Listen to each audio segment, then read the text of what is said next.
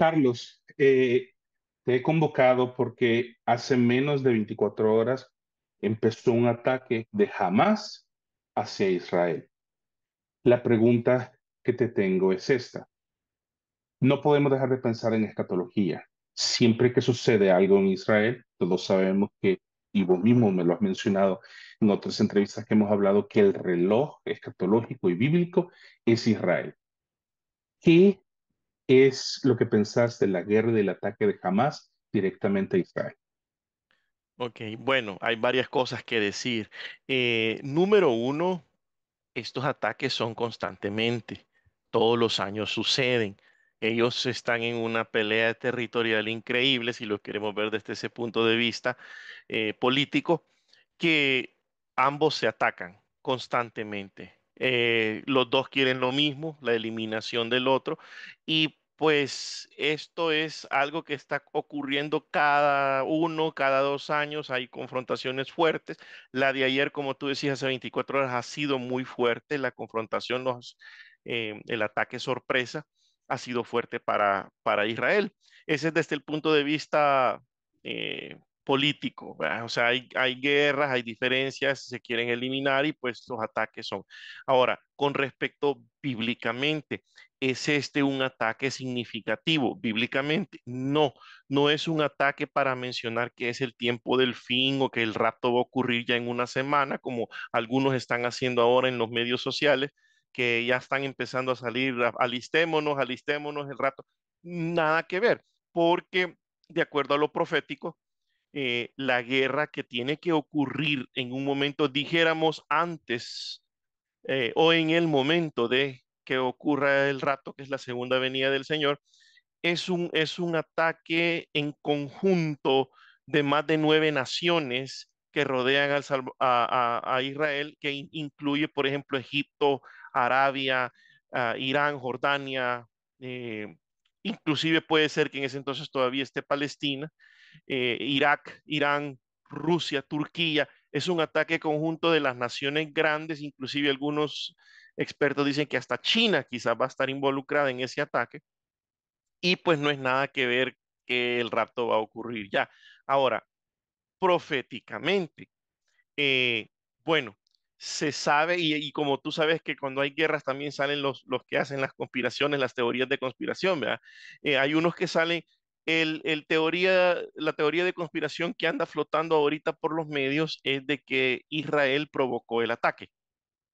No sé si te has enterado por los medios y las noticias o algunas páginas del dark web eh, que andan, andan diciendo que este ataque mismo Israel lo buscó que sucediera para la excusa de eh, entrar y eliminar a Gaza, a Hamas, y también, y esto sí tiene que ver bíblicamente con la profecía, abarcar más terreno, cambiar las fronteras. Y entonces eso sí tiene que ver, porque una de las profecías que tiene que cumplirse antes de que el Señor venga es que las fronteras de Israel van a regresar al tiempo de cuando estaba el rey Salomón. Y entonces Gaza, el hecho de que Gaza esté ahí, o, sea, lo que se llama el West Bank, ¿verdad? lo que está ahí, eh, ahorita está dentro de territorio israelita de la época de Salomón. Entonces ellos quieren, claro, recuperar todo ese territorio, tanto como quieren recuperar el control completo de Jerusalén. Dime. Ok, para responder a tu pregunta, mis hijos me hicieron una observación curiosa para cerrar esto porque quiero, entre comillas, empezar desde lo básico. que Me dice, qué interesante, me dice mi hija mayor, yo estoy viendo las noticias de derecha que dicen que Israel provocó y atacó a Palestina y las de izquierda dicen que Palestina o en viceversa. Entonces, la media está confundida. Y esa es la realidad. El problema es que a esta generación, yo la conozco y a, mis hijos se, les da risa o se enojan, papa, patata, tomate, jitomate, como quiera llamarlo, pero le dicen la generación TikTok, porque ahí es donde encuentran todo lo que hay. Por eso es que te digo, hay dos posiciones, pero ¿por qué no empezamos desde el principio? Abraham se le da una promesa que va a tener un hijo con su esposa Sara por cuestión de descendencia, siempre se hereda al primogénito. El primogénito de Abraham es, Ismael. por lo cual Ismael llegó primero que, luego fueron los filisteos, los filisteos, me estoy saltando la historia, llegamos a lo que conocemos ahora como los países árabes. Entonces, ellos estaban antes que Israel, antes Sí, que los judíos dentro de la tierra. sí, Entonces, curiosamente, a Israel se le da la promesa que iba a tomar la tierra por heredad, Canaán, correcto. Canaán. Entonces, desde dos puntos de vista, un punto, llamémoslo genealógico, y el otro punto divino, legalmente la tierra le pertenece a Palestina. Y yo sé que Eh, muchos van a estar, ¿qué eres, hermano? históric- históricamente le pertenece, pero los palestinos no son árabes. Hay ahí un problema. Ok, te Ellos no son descendientes, ellos no son descendientes de Ismael. Y por eso es que a pesar de esta crisis que está en Israel, ningún país árabe les da asilo, porque ellos no son ismaelitas de descendencia. Ni Egipto no los agarra, Jordania se hace los de los opachos, eh, Líbano lo mismo. O sea, todo lo cuando tú me hablas de la descendencia de Ismael son los países que están alrededor de Israel. Pero los palestinos son los originalmente cananitas filisteos. Ellos no pertenecen a la línea de Abraham y por eso es que nadie los quiere en el Medio Oriente. Claro, los países árabes que no, no tienen entendimiento con Israel, o sea, no lo, no lo soportan, eh, aprovechan este conflicto como una excusa para también ellos involucrarse a atacar a Israel. Pero los palestinos no son árabes, no son descendientes de, de, de Ismael ni de ningún hijo de, de Abraham, de los otros que tuvo. Ahora, entonces, el conflicto se vuelve todavía peor, porque entonces los palestinos están ahí no por derecho de la primogenitura, sino del derecho de piso, el que Ellos estaban ahí antes de que Josué llegara. Así. Exacto. Entonces, legalmente, históricamente, como lo mencionaste, le pertenece a Palestina, no a Israel. En ese Desde el punto sentido, de vista humano, sí. ahora, pero desde el punto de vista divino. Ahora, un conflicto que cualquiera va a tener si le pone un poco de atención al relato bíblico, y esto es lo que quiero que me respondas a continuación. Dice los evangelios, si no me equivoco, mejor, mejor generalizo, dice la Biblia, Dice la Biblia. pedir por la paz de Jerusalén. Fue uno de los apóstoles menores, no fueron los evangelios.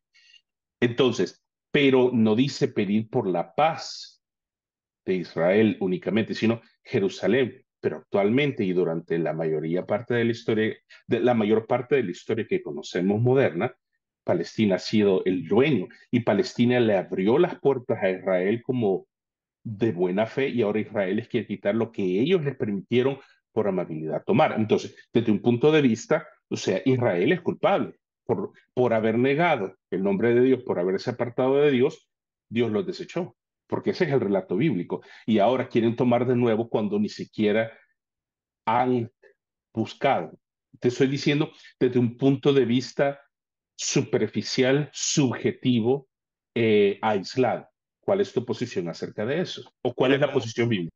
Como yo veo todos lo- los eventos y sucesos desde un punto de vista histórico, antropológico y teológico, ¿verdad? Combino las tres cosas. En Perfecto. realidad no es que ellos se alejaron de Dios, ellos nunca se han alejado de Dios. El, el suceso del castigo del año 70 en manos del emperador Tito es cuando destruyó Jerusalén. Eh, fue porque ellos rechazaron al Mesías. No es porque ellos se han alejado de Dios, sino que rechazaron a Jesús como Mesías. Y por eso Jesús le dice, no pasará una generación, que realmente no pasaron ni 40 años después que él se fue, y la destrucción ocurrió en Jerusalén y la diáspora judía ocurrió en el año 70. Pasaron muchos imperios ahí, Roma primero, después estuvo el turco otomán y por último estuvo Inglaterra, que es el que estaba ya para el tiempo de la Segunda Guerra Mundial. Pero estos dejaron a los, a los, a los personajes estos que no eran judíos, los dejaron subsistir ahí, que son los filisteos. Lo que pasa es que al pasarlo al inglés, el filisteo se escribe como PH y al latín se pasó como P, filistia, pilistia, palestino. Entonces, lo palestino viene de, de una raíz de origen filisteo. Son los acérrimos enemigos de Israel toda la vida, los filisteos. Y como vos afirmás, sí, ellos estaban ahí, eran los originales cananitas cuando Israel llegó a conquistar la tierra. Entonces tú tenés un conflicto en donde ellos dicen, pues yo estaba aquí primero. Y el otro dice, sí, pero a mí Dios me dio la tierra. ¿Y quién es el dueño?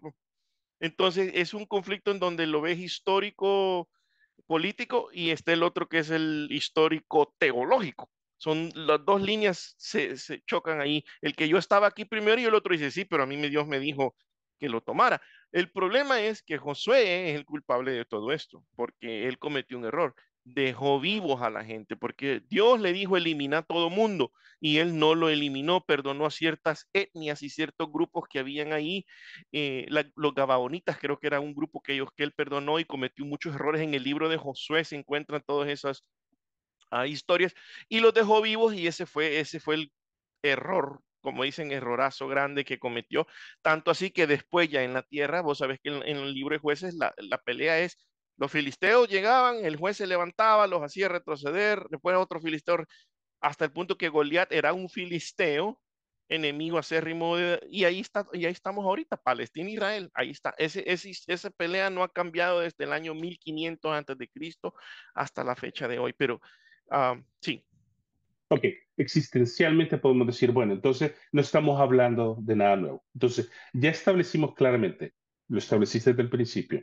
Número uno, lo que está sucediendo no es el anticipo a la segunda venida de Cristo. Para no nada. Es el anticipo para nada, es simplemente parte del bagaje de las guerras y rumores de guerras que habla la profecía bíblica. Entonces, número uno. Número dos, establecimos ya claramente quiénes son los que están en Palestina, que, como lo, mencionaste, los filistines, palestines, palestinos, son los que están actualmente, que llegaron primero, no son descendientes de Ismael, son repudiados aún por sus medios hermanos, los árabes actualmente, que son los hijos de Ismael, y por lo cual están todavía en ese conflicto que se ve desde el relato bíblico. La pregunta de nuevo, basándome en la generación TikTok. Sucede que veo un video, se me hizo bien curioso, no te miento, hace como tres días máximo. No te voy a dar cifras evangelísticas, cuatro días máximo, entre tres a cuatro días atrás, salió un video cuando se empieza a ver el nombre completo de Yahweh en la pared del muro de los lamentos. Corregime si me equivoco, nada más estoy diciendo lo que vi en el video. Y hace tres, cuatro días se pudo ver en su totalidad el nombre Yahweh dentro de la pared donde estaba únicamente el nombre de Yahweh. Y esto sin saber lo que iba a suceder.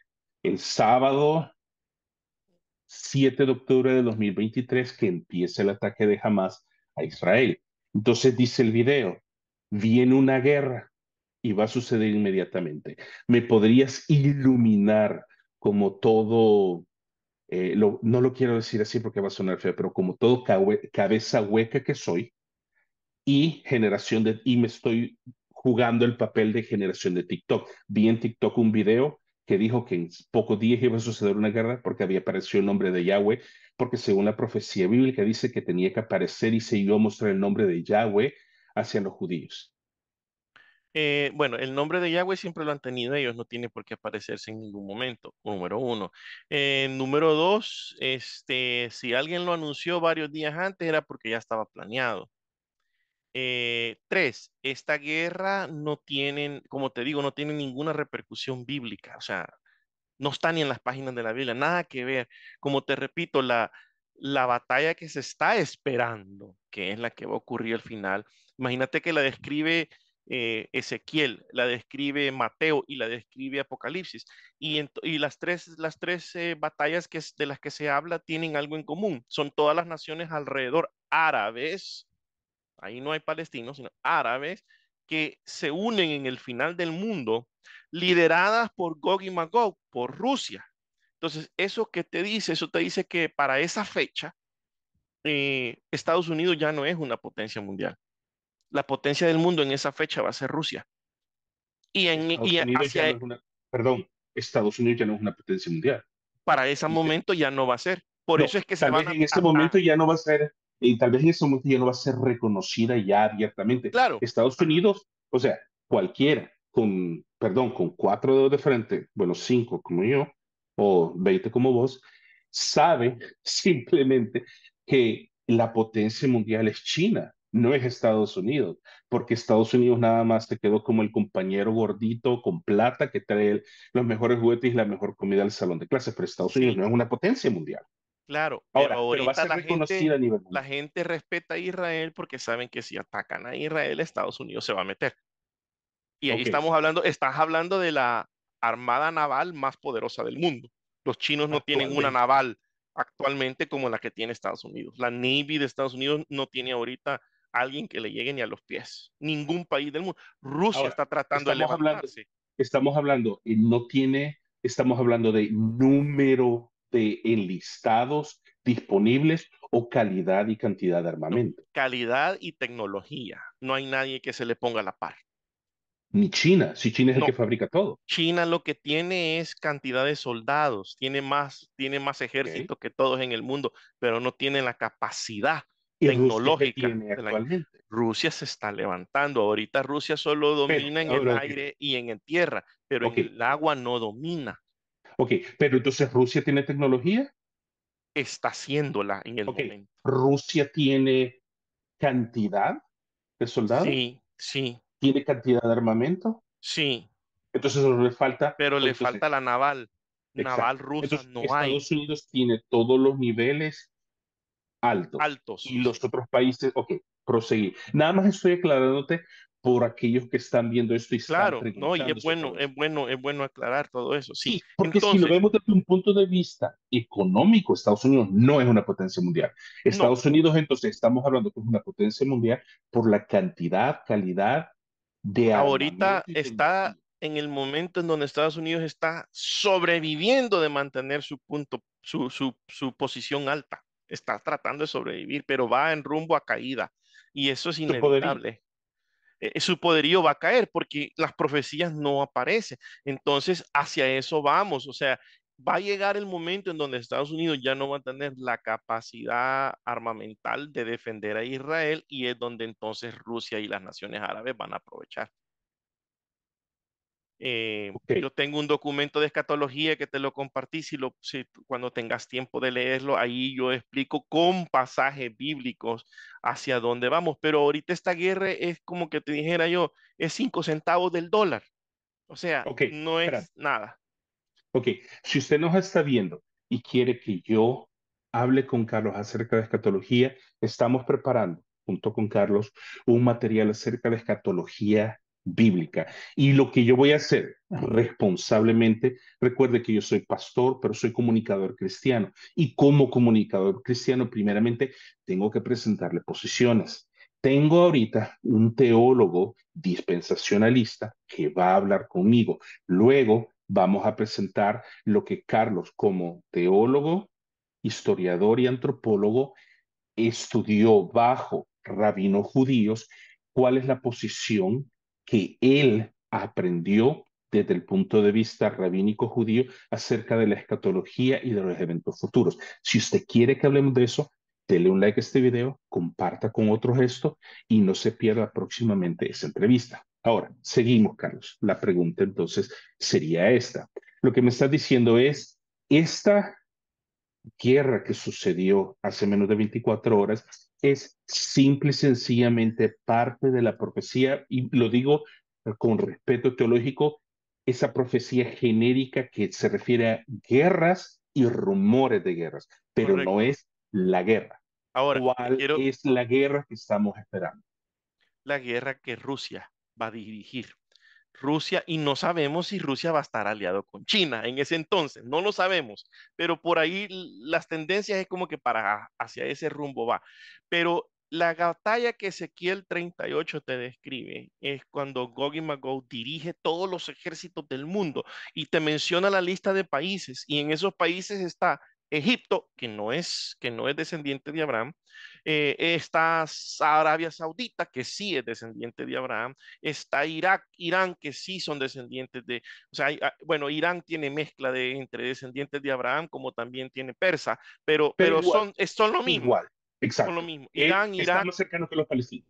Sí, Irak es descendiente de, Abraham, los que habitan en el momento, Jordania, eh, Líbano, Turquía, todos los que están alrededor, todos ellos van a, van a hacer una coalición contra Israel y esa es la batalla que se está esperando justo antes de una segunda venida. Estamos hablando entonces de la guerra de Armagedón. Sí, correcto.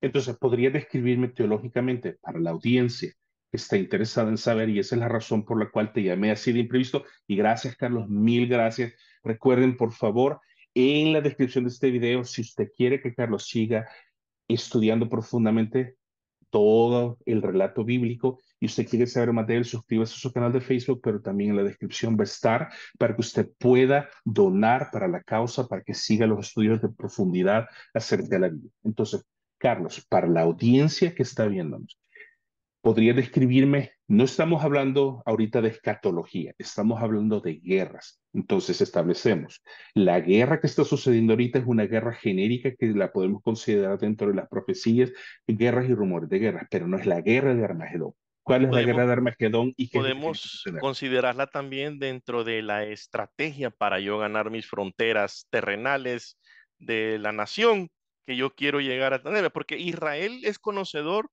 eh, de las profecías bíblicas. Y ellos, ¿sabes cuál es lo que ellos dicen? Ellos dicen, lo que a mí se me ha prometido, porque lo que Dios prometió fue en Génesis 15, está la promesa de, con los límites de la tierra. Y eso no se ha llegado a obtener en, dos, en más de cuatro mil años, no se ha llegado a tener. Entonces ellos quieren llegar a tener a esas fronteras de regreso. Entonces esta puede ser una guerra estratégica que ellos provocaron para entrar y agarrarse un poquito más de tierra que ellos, lo que quieren es agarrar toda la tierra. Y por último, a tomar el control de Jerusalén, porque la mitad de Jerusalén está en manos musulmanas y ellos quieren todo para construir el tercer templo que está dentro de las profecías. Pero contestando tu pregunta de la guerra que estamos esperando, es una guerra... Antes de que me aclares lo de las guerras, quiero que aclares rápidamente, ¿se necesita ser descendiente de Abraham para ser musulmán? No, Ok, perfecto. Nada más te hago esa pregunta claramente porque mucha gente considera sinónimo ismaelita, árabe, musulmán, cuando no, es necesario, porque el Islam es la religión, musulmán es el practicante del Islam. Claro, bueno, te puedo comentar que en Jerusalén hay árabes convertidos al judaísmo. Bueno, no tienen que ser musulmanes. Y de seguro debe de haber en algún lugar del mundo algún judío que es musulmán.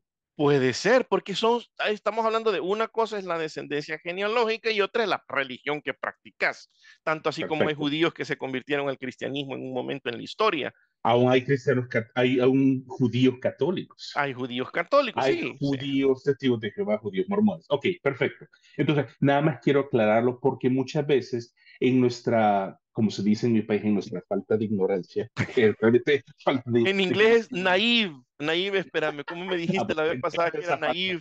Naive, ingenuidad, en nuestra ingenuidad. Ingenuidad, Entonces, por eso estoy aclarando los conceptos. Musulmán no quiere decir árabe. Musulmán es el practicante del Islam y cualquier persona puede adoptar el Islam como religión. Perdón que te interrumpí, entonces, vamos al medio del asunto. La guerra del Armagedón. No estamos hablando de escatología, estamos hablando que sabio, muy sabio. Este es parte de las profecías de guerras y rumores de guerras, pero también se puede tomar como estamos luchando, dicen algunos, empujando nuestra frontera para llegar a obtener las promesas de Génesis 15. ¿Cuál es la guerra de Armagedón que estamos esperando? Las características y quiénes son los los, los personajes principales. Mira, vamos en rumbo hacia eso. Entonces yo quiero que sepas que el año pasado en las Naciones Unidas, no sé si vos sabés quién es el país que domina el control de seguridad en las Naciones Unidas el año pasado. Lo nombraron el año pasado y a mí me llamó mucho la atención porque cuando sucedió yo dije, wow, ahí está Ezequiel 38 en acción. El Consejo de Seguridad de las Naciones Unidas. No, El Consejo de Seguridad Militar de las Naciones Unidas lo mantiene ahorita Arabia Saudita. El aliado del sur para. Entonces, la guerra que estamos esperando es una alianza que, como te repito, va a ser dirigida por Rusia. Y va a ser unión de, según la lista de países de Ezequiel, Egipto, Arabia Saudita, Irak, Irán, Jordania, Lebanés, Turquía, y quizás ahí van a estar todos los Astán, los Kazajstán, Uzbekistán, todos los Astán que están por ahí alrededor en el mar Báltico. Aquí están, aquí no están y por todos los que aquí están. todos los que por ahí están. Todos los que están van a, van a también formar parte porque ellos tienen una, ellos están en un, en un limbo entre ser medio orientales y rusos, porque eran territorios conquistados. Entonces, no se sabe si China Antes de ser... no se sabe, en la pantalla van a ver, muy pocos conocemos de geografía. Vean dónde está ubicado todos los países árabes, los los y, están, como dice Carlos, y dónde está Rusia. Por eso es que está diciendo lo siguiente. Aclaro nada más, porque acordate, la intención como comunicador cristiano es tener la claridad posible para que la gente en su fe no tambalee, pero también en su fe estén informados también de qué es lo que estamos esperando realmente. Perdón la interrupción de nuevo, Carlos. Ya vieron el mapa, seguimos. Todos los, eh, los, que los países en Istán son medio rusos porque están cerca de Rusia y medio turcos, medio turcos, medio rusos. Entonces, eh, todos ellos, incluyendo Afganistán, Pakistán, eh, todos ellos se supone que están enlistados en Ezequiel 38 y ellos van a hacer una coalición de un ataque final. Entonces, en el tiempo histórico pasado fue Alemania, ¿verdad? El que trató de eliminar a los judíos en el tiempo futuro va a ser Rusia. Curiosamente, son las dos naciones en donde los judíos usaron en la diáspora después de que los romanos los expulsaran en el año 70, porque la mayoría, la mitad de judíos emigró a Rusia y la otra mitad se fue a Alemania, un poco porcentaje se fue a España, ¿verdad? Pero eh, ahí estaban los judíos famosos en Alemania, los askenazis, Ok, solo paréntesis. Yo soy salvadoreño, Carlos es salvadoreño. Para los que no saben, aún hay judíos de descendencia judía en El Salvador, porque en la Segunda, en la Guerra Mundial, cuando Alemania estaba presionando a los judíos, hubo un, un eh, hubo un representante del Salvador de Relaciones Exteriores que estaba el cónsul del Salvador en cierto país, en Ginebra creo que estaba, recibió a judíos y les dio papeles salvadoreños y hay comunidad judía descendientes de Abraham sanguíneamente viviendo allá. Nada más por cuestiones culturales, porque sí es algo que hace eh, menos de cinco años a esta persona que están viendo la información literal en sus pantallas, se le dio una medalla por una organización de, de, reconocimiento de héroes del holocausto por haber salvado familias judías. Nada más un paréntesis. claro que sí, yo conozco dos familias judías aquí en El Salvador, los Freund y los eh, Libis. Ah, eran, han sido familias empresarias del país. Y hay más, sí, hay más. Bueno, aquí hay una sinagoga de 100 personas, que se congregan más o menos 100 personas en la sinagoga San Benito, que es la única sinagoga judía, 100% oficial, reconocida por la que antes era la Embajada de Israel eh, eh, aquí en el país. Es la única israelita. Ok, entonces, te interrumpí en el momento que estabas diciendo acerca de los medio turcos, medio árabes y medio rusos, que son los que van a tener la guerra del Armagedón. Okay. Hago esta pausa para decirles no se pierdan el próximo episodio porque ahorita mismo, mañana, voy a postear la continuación de esta entrevista porque el tiempo se nos ha acabado. Carlos, te agradezco y vamos a hablar mañana en la noche, no se pierda, comparta con otros esta entrevista y vamos a seguir con la conversación acerca de el Armagedón. Carlos, quédate en línea porque seguimos.